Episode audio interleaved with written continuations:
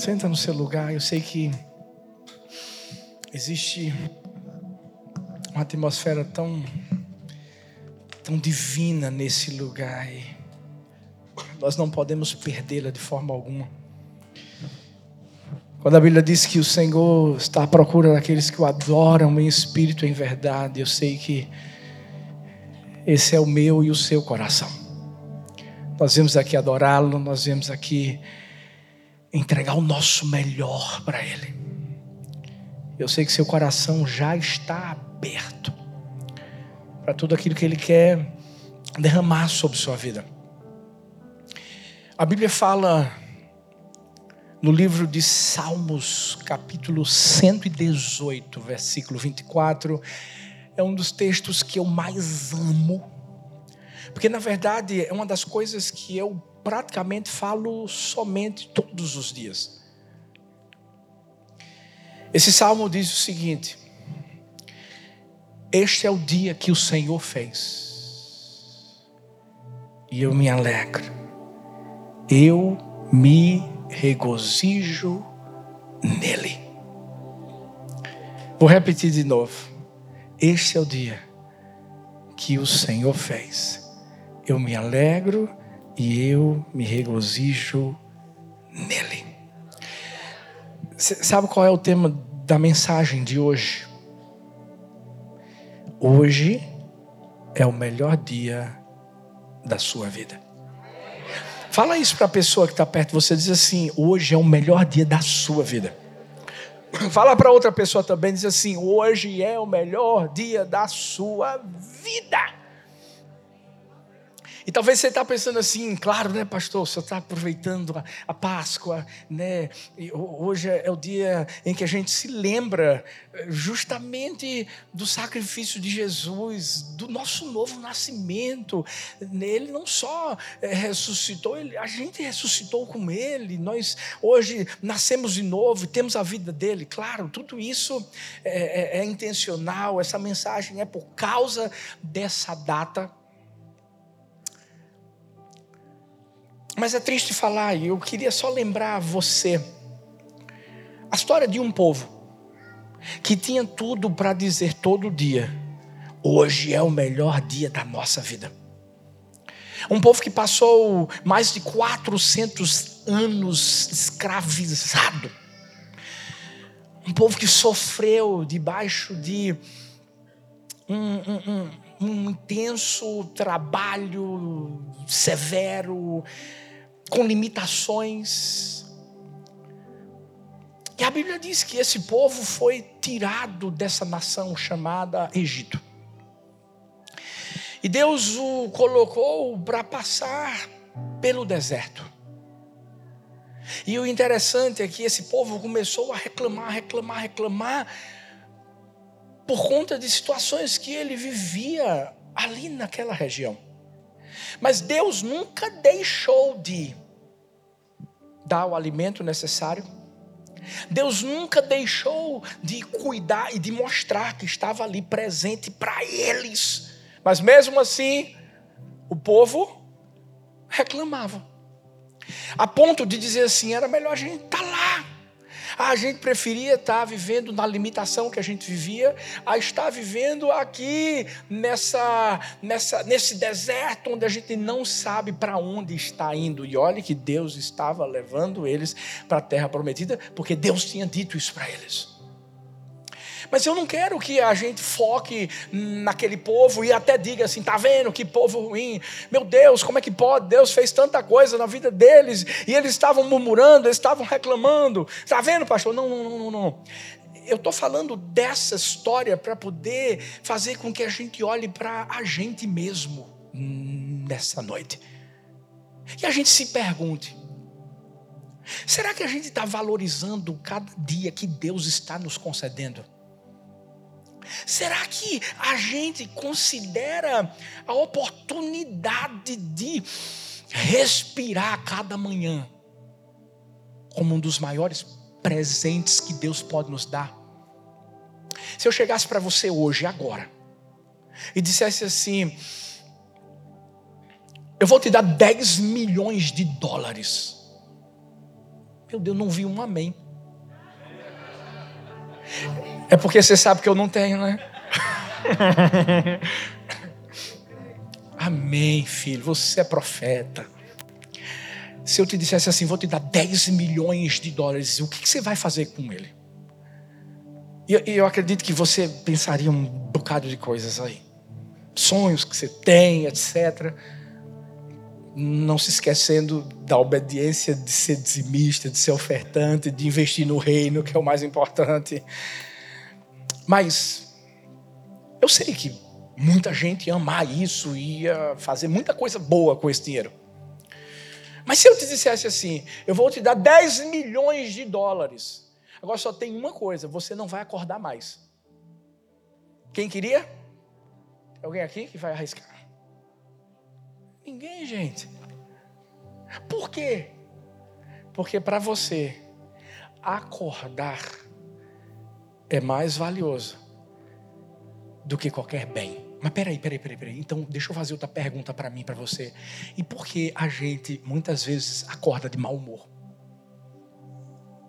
Calma, começou a lapada agora.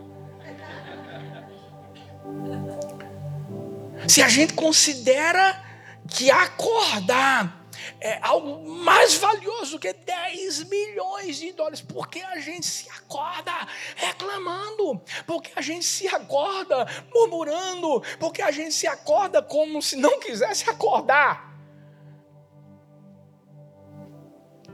Quando o salmo que eu acabei de ler diz assim: Este é o dia que o Senhor fez, que a gente se alegre que a gente se regozije nele. Sabe por quê? Muitas vezes a gente não valoriza aquilo que Deus está nos dando, que é tão precioso, porque é a mesma síndrome do povo de Israel. Se existe um espírito que tenta reinar no meu coração, no seu coração, e eu sei que o diabo tenta fazer com que isso aconteça na minha vida e na sua, é que a gente nunca se alegre. Que a gente nunca se regozije. E que a gente venha a ser ingrato mesmo. Sem conseguir olhar para as coisas maravilhosas que Deus está nos concedendo. Quando eu digo que hoje é o melhor dia da nossa vida, eu não estou dizendo que amanhã vai ser pior, não, não. É porque hoje é o único que a gente tem. Mas se Deus nos der o amanhã, amanhã vai ser hoje. E vai ser o melhor da nossa vida de novo. Mas só vai depender de mim e de, de você. Hoje eu quero falar sobre algumas atitudes que a gente precisa tomar para isso, para isso, para que a gente entenda que não é uma frase de efeito, mas é uma promessa e uma realidade que Deus quer que nós vivamos somente todos os dias. Somente todos os dias. Por isso que a primeira coisa que, que Deus deseja de mim, de você, a primeira atitude que, que, que Ele quer que a gente tome para que todo dia a gente possa dizer: hoje é o melhor dia da minha vida. A primeira é: eleve o seu nível de expectativa. Vou repetir, vou repetir, porque eu acredito que você chegou aqui com muita expectativa. Eu acredito que você chegou aqui com muita expectativa dentro do seu coração, expectativas boas, boas, de algo bom que Deus iria fazer na sua vida. E a Bíblia vai falar, ó, eleve o seu nível de expectativa, em Marcos 10, 46, 47. Você conhece, você deve conhecer essa história. Então chegaram a Jericó. Quando Jesus e seus discípulos, juntamente com uma grande multidão, estavam saindo da cidade, o filho de Timeu, Bartimeu, que era cego, preste atenção nesses detalhes: cego, estava sentado à beira do caminho pedindo esmolas. Estava sentado à beira do caminho e ainda estava pedindo esmola, era mendigo. Quando ouviu que era Jesus de Nazaré, começou a gritar: Jesus, filho de Davi, tem misericórdia de mim. Gente, esse homem aqui tinha tudo para não ter nenhuma expectativa boa na vida. Estou mentindo? Não. Porque era cego. Segundo, estava sentado à beira do caminho, então não tinha ninguém que queria ajudar ele. Terceiro, era mendigo. Ele dependia da ajuda das outras pessoas para sobreviver. Mas esse homem, que tinha uma vida muito difícil, tinha um nível elevado de expectativa. Sabe por quê? Hum. Ele acreditou que algo grande podia acontecer na sua vida. Sabe, às vezes a gente fica focando no que pode não acontecer na nossa vida, ao invés de focarmos no que pode. Sabe por que tem muita gente que não sai do lugar? Porque ela sempre diz para ela mesma ou para ele mesmo: Eu acho que não vai dar certo. Ah, não, não, não, não, eu não vou fazer isso porque eu acredito que não vai acontecer. Nós, quando tomamos essa decisão, nós estamos mostrando qual é o nível de expectativa que a gente tem. Ei, parte meu podia ter dito assim: ah, não, eu sou cego, eu não tenho ninguém para me ajudar aqui, eu estou pedindo esmola, tem uma multidão seguindo Jesus, eu acho que ele não vai parar para me ouvir. Mesmo que eu grite, será que ele vai me escutar? Se ele tivesse focado nisso, ele jamais teria vivido o que ele viveu. Mas o que, é que ele fez? Ele elevou o nível de expectativa. Ele começou a pensar no que poderia acontecer, em vez de pensar no que poderia não acontecer. Eu não sei se você consegue ouvir a insistência na voz desse homem. Até porque a palavra do Senhor vai nos mostrar, continuando, Marcos 10, 48, que a multidão começou a censurar ele, começou a reprová-lo e começou a dizer assim: cala a boca. Mas ele, ele calou? Não, não, não, porque, ei, quando o nosso nível de fé, quando nosso nível de expectativa é elevado, os nossos ouvidos não estão nivelados com aquilo que as pessoas da terra falam. Porque quando o nosso nível de expectativa é elevado, não só os nossos olhos estão lá, os nossos ouvidos também. Por isso que ele não deu ouvidos para o que o povo estava falando. O que é que ele fez? Gritou ainda mais. E aí o que é que Jesus vai fazer? Jesus vai perguntar a ele: O que é que você quer que eu faça? Não, não, não, não. Para para pensar comigo. Um cego gritando. O que é que você imaginaria que essa pessoa iria querer? Obviamente, humanamente falando, se era para viver milagre, tinha que ser o milagre de enxergar novamente. É ou não é? Eu fico imaginando assim os discípulos olhando para Jesus dizendo assim: Ah, não, Jesus, o senhor está de brincadeira comigo. Jesus, ele é cego. O senhor não está vendo que ele é cego? Ele, ele com certeza quer enxergar de novo. Mas você está pensando que Jesus pergunta coisas por acaso para a gente? Sabe, a pergunta que Jesus fez lá atrás é a pergunta que ele está fazendo hoje para mim e para você. O que é que você quer que eu faça? Sabe por quê? Porque aquele homem podia muito bem ter chegado para Jesus e ter dito assim: Jesus, eu só quero um dinheirinho. Porque ele era mendigo. Ele pedia esmola. Ou então, ele podia ter chegado para Jesus e ter dito: Não, Jesus, eu só quero sair desse lugar e eu quero ir para outro lugar. Senhor pode me ajudar a me levar? Senhor pode me guiar? Sabe por que tem muita gente que não vive o hoje como o melhor dia da sua vida? Por isso. Porque quando Jesus chega para dizer assim: o que é que você quer? O seu nível de expectativa para Jesus fazer alguma coisa na sua vida é tão baixo que você vai lá embaixo, puf. E não pense que Deus vai fazer alguma coisa grande na sua vida, se o seu nível de expectativa também não é grande. Porque Ele vai te perguntar: o que é que você quer que eu faça?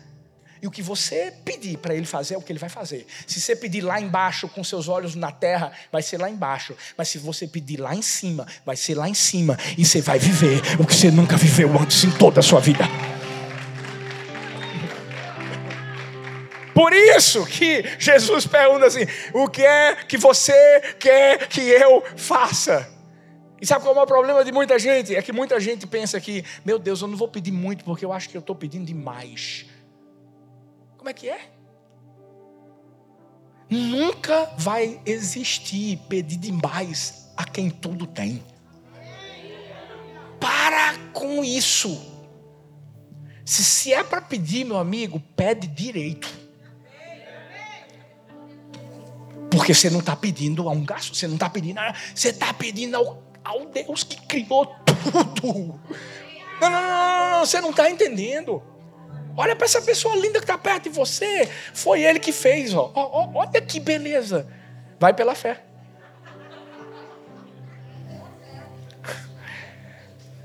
Sabe o que, é que eu amo aqui, gente? É que Jesus olhou para o nível de expectativa desse homem e disse assim: é, quer ver? Então você vai ver agora. Bora! Se a gente limitar Deus, se prepara. Eu estou falando. Você lembra Eliseu, rei Jeoás, flecha. Eliseu morrendo, o rei Jeoás vai lá para poder né, receber a bênção do Senhor sobre a vida dele. E o rei é, é, é, ouve de Eliseu assim: pega, pega, pega o arco, pega a flecha e, e joga aí, joga na terra. Abre a janela e joga. Em direção justamente aos sírios. Quantas vezes ele, ele, ele lançou a flecha? Três. Por mais que eu ame esse número, Pai, Filho e Espírito Santo, mas vou te dizer, você sabe o que aconteceu? A Bíblia diz que o rei Jeoás foi lá, jogou três vezes e Eliseu disse assim: Está vendo tu, homem? Não foi assim com esse sotaque nordestino, mas ele disse assim: se você tivesse jogado pelo menos cinco vezes, os sírios teriam sido exterminados. Mas você só jogou três. Então, são três vezes. Escuta, meu Deus, isso é, é muito forte, gente. Sabe por quê? Porque Deus coloca um arco e uma flecha na minha mão e na sua. Você está pensando que você veio para os Estados Unidos sem arco e flecha? Olha para mim. Deus colocou um arco e uma flecha nas nossas mãos. Mas deixa eu te falar uma coisa: você só vai viver o sonho que Deus colocou no seu coração, se você entender que você vai ter que lançar flechas ilimitadas. Sabe por quê? Porque Deus também vai ter vitórias ilimitadas para a sua vida, para a sua história. Bora, bora, bora, bora. Qual é o nível de expectativa que eu e você temos dentro do nosso coração? Hã? Talvez você está dizendo, não, cheguei aqui nessa nação assim só para dar uma andadinha quê? Meu amigo, você e eu somos filhos do rei. A gente veio aqui, para onde a gente pisar, vai ser um lugar onde o Senhor vai reinar. Não, não, não, não, não, não você não está entendendo. Ei! Você pode até começar aqui assim, ó, puf, mas se prepara. Expectativa, expectativa, expectativa, expectativa. Bota mais para cima, porque você vai ver o que Deus vai fazer na sua vida e através da sua vida. E mais, apesar, daqui a pouco eu chego no apesar. Deixa você ficar feliz agora. É isso que Deus quer de mim, é isso que Deus quer de você. O que Deus quer é que a gente se mova. Mas um paralítico, pastor, não se moveu. Não se moveu, se moveu com a voz. Se moveu com aquilo que ele tinha. Ó, oh, deixa eu falar uma coisa. Um estudo, uma pesquisa feita, diz que pessoas que não se movem, quanto menos se movem agora, menos vão se mover lá na frente. Então, deixa eu já dar uma dica para você, porque eu sou fitness. Se mova. Marcos está aí, Ângelo, tudo toradão. Se, escuta, dá uma caminhada pelo menos, meu amigo. Sabe por quê? Porque, ó, pessoas que chegam na velhice, ei, ei, pessoas que chegam na velhice e que se aposentam e que gostam de ficar jogando dominozinho. Lá no Brasil, muita coisa é assim, né? Dominozinho, até para levantar é difícil. E quem não se move vai parar. Eu vi um cara americano, gente, 100 anos. Saulo, o cara é atleta, Saulão. Isso aí é uma indireta já pra você. Te amo. Você, eu treino com ele de vez em quando, né, filho? Quando ele vai, se mova. Mas, gente, eu tava vendo uma reportagem de 2022, um cara com 100 anos, gente, pelo amor de Deus, o cara correndo, correndo, correndo. Teve um câncer, deram três meses de vida pro cara, até hoje está vivo. Sabe por quê? Não parou. Nível de expectativa lá em cima.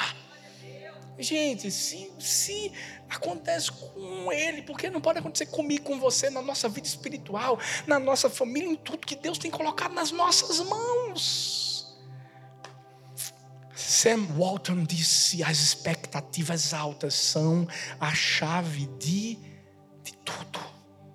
E é verdade.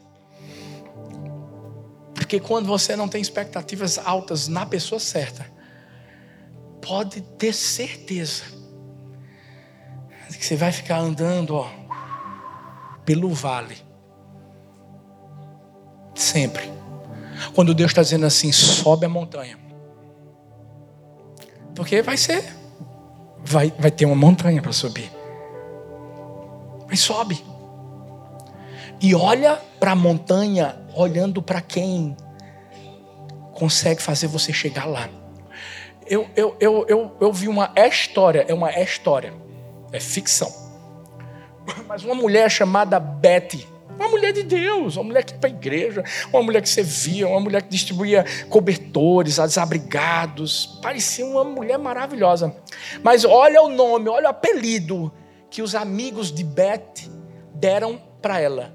Beth mais notícias. Como é que é, pastor? Beth mais notícias. Por quê? Porque o nível de expectativa dela era sempre lá embaixo.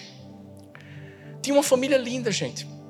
Phil, Will e Megan. Sabe como é que eles eram conhecidos? Phil fracasso. Will não vai ser grande coisa e Megan mais ou menos. Porque foram apelidos que a Betty mesma deu à sua casa.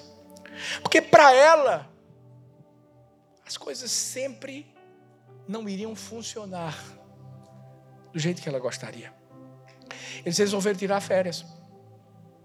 E sabe, toda a família animada para poder ter férias maravilhosas, mas Beth dizia assim: Eu já sei o que vai acontecer. A gente vai naquele parque aquático, vai estar tá lotado. Vamos chegar no restaurante, não vamos conseguir vaga de jeito nenhum. Eu sei como é que vai ser esse negócio, gente.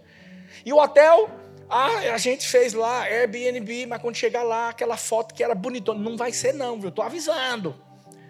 Será que você conhece alguém que seja mais ou menos como Betty? E sabe o que aconteceu? Aconteceu tudo o que ela estava pensando. As férias não foram maravilhosas. E por que o senhor está falando isso, pastor? Se o senhor está dizendo que é uma história, sabe por quê? Porque essa história tem sido uma história na vida de muita gente. Eu aprendi uma coisa. Assim como eu me vejo, assim eu serei. Como eu falo para mim mesmo, para minha casa, para tudo que eu vivo, é o que eu vou viver, é o que vai acontecer desse jeitinho, meu amigo. Pode ter certeza. Esses dias eu estava falando com alguém e eu estava dizendo isso. Sabe, quando a gente chegou lá em Paulista, e tem muita gente que conhece Paulista aqui, da Márcia, meus amigos do coração, já ministraram muitas vezes lá para casais, uma bênção ter vocês aqui. E sabe, quando eu cheguei lá, As pessoas diziam: Meu Deus, esse lugar aqui não presta, porque esse povo não quer saber de Deus, porque não vai dar certo, porque isso, porque aquilo, porque aquilo outro. Eu disse: Como é que é? Pois eu cheguei lá com expectativas elevadas. Eu cheguei lá olhando para o monte, dizendo assim: É para subir? Eu vou subir. Bora, bora, filha. Bora subir esse negócio. Vamos. Olhando para quem? Para Deus. Sabe por quê?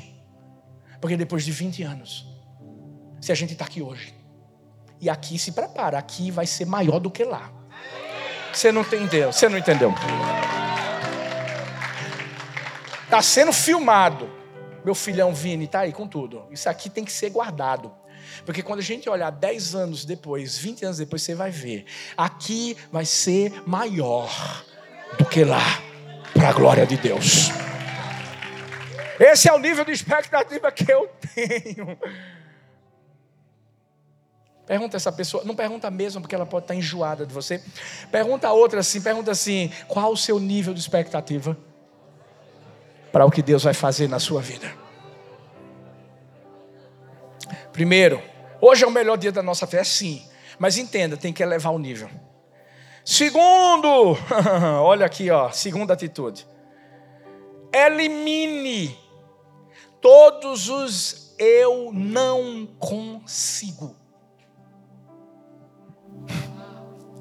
Vou repetir. E vou mostrar na Bíblia. Elimine todos os eu não consigo. A Bíblia mostra lá em Colossenses capítulo 3, versículos 1 e 2. Diz assim: Portanto, já que vocês ressuscitaram com Cristo, procurem as coisas que são lá do alto, onde Cristo está sentado à direita de Deus. Mantenham o pensamento nas coisas do alto e não nas coisas terrenais. Se você observar bem, o texto que foi escrito por Paulo para a igreja de Colossos, Paulo procurava combater justamente ensinamentos mentirosos, contrários àquilo que a palavra do Senhor falava para a igreja de Colossos. A gente, a gente, vive em tempos semelhantes, gente.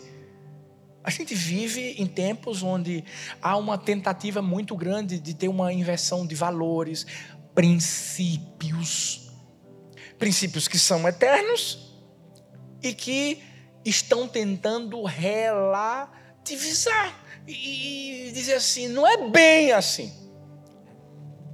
Mas o que, é que isso tem a ver, pastor, com eu eliminar os eu não consigo?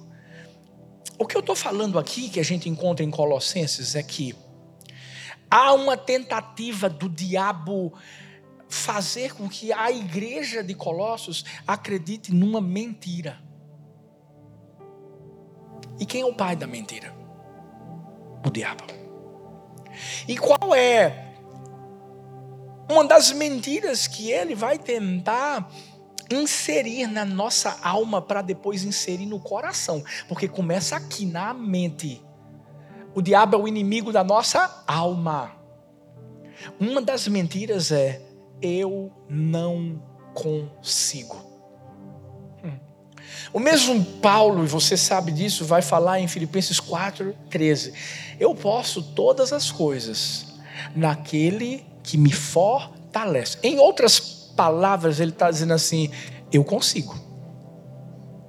Em outras palavras, ele está dizendo assim: eu consigo todas as coisas em Deus que me fortalece. O que é o eu não consigo do diabo? É uma gaiola que é destinada a impedir que eu e você vivamos no nível de expectativa que Deus quer que a gente viva, e ao mesmo tempo é uma gaiola que tenta impedir que eu e você vejamos o potencial que Deus derramou sobre a nossa vida. Por isso que quando o texto de, de, de, de Colossenses está dizendo assim: vocês ressuscitaram com Cristo, procurem as coisas do alto, onde Cristo está sentado à direita de Deus. Mantenham o pensamento nas coisas do alto e não nas coisas terrenas. Sabe, quando o diabo vier com as mentiras dele, que são terrenas, nós precisamos nos posicionar e dizer assim: aqui não, diabo, porque eu me alimento daquilo que vem do alto. Os meus pensamentos estão no alto, estão em Deus. O eu não consigo é uma mentalidade que foca no eu. Quando eu estou dizendo isso, é, é, é muito forte. Quando eu estou dizendo eu não consigo, a verdade é que eu estou tentando mostrar que eu não consigo porque eu confio em mim. Você, na verdade, está se colocando como alguém que só vai viver algo se você for forte o suficiente, e ao mesmo tempo você vai tirar Deus do jogo e também as pessoas que Deus pode usar na sua vida. Quando eu estou dizendo assim, elimine os eu não consigo e mostre que você consegue, eu não estou falando para mim, para você, que a gente é forte o suficiente para fazer as coisas sozinhos. Não, não, não, não, não. Sabe por quê? Eu sei que lá na cabecinha de Sara, ela deve ter pensado assim: eu não consigo ter filhos porque eu sou estéril. Acredito que na cabecinha de Moisés, ele deve ter pensado assim: eu não consigo porque eu sou gago. Na de Gideão também, eu não consigo porque eu sou da menor tribo aqui da, da, da, da região. Sabe, em todo grande homem de Deus que foi levantado, sabe, muitas vezes houve esse tipo de pensamento: eu não consigo.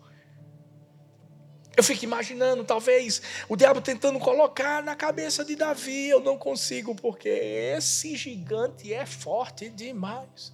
Mas peraí, peraí, peraí. O que foi que eu disse antes? O diabo tenta colocar aqui para vir para aqui. Mas quando você entende que eu posso tudo, eu consigo tudo naquele que me fortalece, é Deus dizendo assim: filho, eu sei que você sozinho não consegue, não. Agora, você sabe quem é que vai à sua frente, não sabe? Ei, você sabe quem é que te guia? Ah, eu vi a história de, de, de, de um homem, ele era um esquiador, Ed Ken, Kane, Ed Kinnan. Em 1987, ah, houve uma entrevista com ele, porque chamou tanto atenção aquilo que ele estava vivendo. Ele, sete anos atrás, ele decidiu treinar, gente, para competir nas Olimpíadas de Inverno. E até aí você diga assim, sim, pastor, mas e aí? O que, o, o que é que existe de tão extraordinário nele? É que ele era cego. Como é que é, pastor? Ele era cego. Eu, eu nunca esquiei. Quem já esquiou aqui? É difícil ou não é? Agora imagina para um cego. Ele perdeu a sua visão. Na verdade, ele perdeu a vista. A visão ele nunca perdeu. Uma coisa é perder a vista. Outra coisa é a visão. E visão a gente não perde. Devido a um problema de diabetes. Mas ao invés de ele se trancar no quarto, sabe o que, é que ele fez? Vou esquiar. Começou a treinar para competir nessa competição, gente. E você acha que ele perdeu? Perdeu não, ganhou. E sabe o que é que vieram perguntar a ele? Como é que você conseguiu, Ed? Como é que você consegue é, é, é, é passar por todas as barreiras e obstáculos e você consegue descer a, aquele monte tão alto? Ele disse assim: é porque eu tenho um guia que vai à minha frente e grita: Vai para a direita! Se esse caba não entendeu o que é isso, meu Deus. Vai para a esquerda! Vai em frente! Vai, vai, vai! Ele disse assim: É o meu guia. que me mostra o caminho e que me faz vencer. É o meu guia que diz assim: você consegue. E nós temos, nós temos o maior guia do mundo, gente. Nós temos o nosso Deus, nós temos o Espírito Santo de Deus que habita em mim, que habita. Ei, isso que foi colocado no seu coração não é loucura da sua cabeça, não. Talvez você diga assim: meu Deus, esse sonho é grande, mas meu Deus, eu acho que eu estou com muita expectativa em algo que. Será que isso é loucura da, da minha cabeça? É nada, é o seu guia. É o Espírito Santo dizendo assim: Você consegue, filhão. Você consegue, filhota. Bora, bora, bora. Vai para a direita, vai para a esquerda, vai em frente. Você vai chegar lá. Ah, meu Deus. Bora! Elimina os eu não consigo. Pega a palavra. Pensa no alto. Pensa em Deus. Porque todos os que eu mencionei, eu mencionei Moisés, eu mencionei Gideão, eu mencionei Sara. Ei, ei, todos conseguiram, sabe por quê? Porque Deus disse assim: eu sei, sozinho não, mas comigo você consegue. Comigo você consegue tudo. Ah, tudo. Tudo. Foi isso que Bartimeu fez. Se ele tivesse ouvido aquele povo gritando assim: para! Você não consegue. Não, não, não. As expectativas de Bartimeu já estavam lá em cima. Quando Jesus chegou assim: O que, é que você quer que eu faça? Eu quero ver, enxergar. Ele não pensou duas vezes. Ele não ficou, peraí, peraí, peraí, será que o senhor tem um dinheirinho para me dar? Não, não, eu quero ver. Acabou-se. É por isso que a gente tem que ter no nosso coração algo determinado. Porque Jesus já chegou e já perguntou. Bora, vamos focar.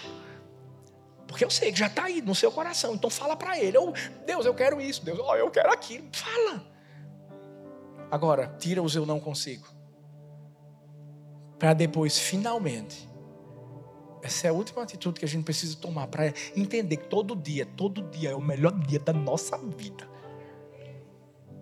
Conta as bênçãos, não os problemas.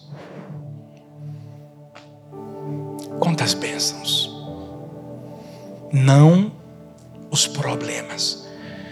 Salmo 103, versículo 2 diz: Bendiga ao Senhor a minha alma. Não esqueça nenhuma de suas bênçãos. Existe uma tradução que diz: Bendiga a minha alma ao Senhor. E não se esqueça de nenhum dos seus benefícios. Davi escreveu esse salmo. Por que o senhor estava dizendo isso? Sabe por quê? Davi viveu muitos problemas. Você sabe. Você sabe que ele foi perseguido por Saul, foi perseguido por Absalão. Você sabe tanta coisa difícil que Davi viveu. Mas aqui está ele dizendo assim: Bendize, ó minha alma, ao Senhor. Tudo que há em mim bendiga o seu santo nome. Não se esqueça de nenhum dos teus benefícios. Se continuar, vai dizer ele que redime da cova, etc. O maior problema é que, sabe, a síndrome do povo de Israel é que a gente está contando os problemas. Não tem, não tem água não tem carne, não tem. Posso perguntar uma coisa para mim, para você? Só responda lá dentro do seu coração. Quando eu e você, nós, nós temos um, um, um copo pela metade de água, para nós, é um copo meio vazio ou meio cheio?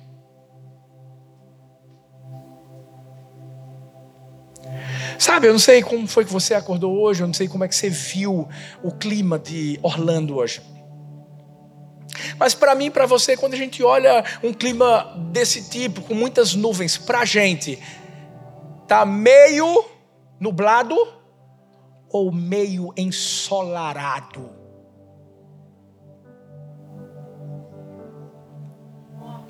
Tudo vai depender do que eu vou contar.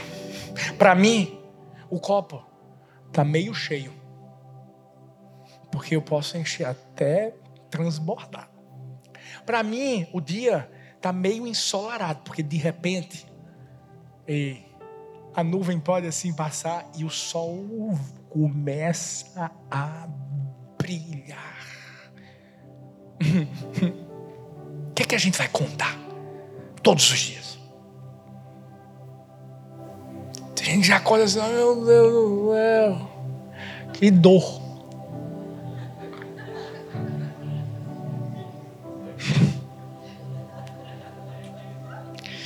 Tem gente que já acorda assim, meu Deus, que azedo, porque eu fui comer aquele feijão ontem.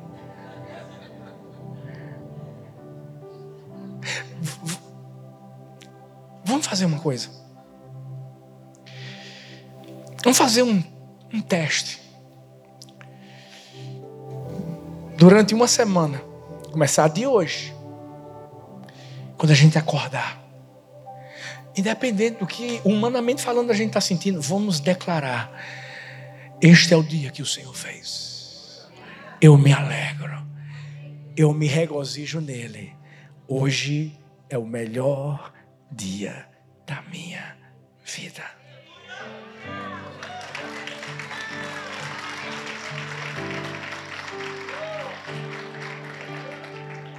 E sabe por que é o melhor dia? Porque quem fez não foi você e, e não fui eu. Foi Deus. Foi Deus. Quando a gente está reclamando, a gente está dizendo para Deus: o Senhor fez alguma coisa errada.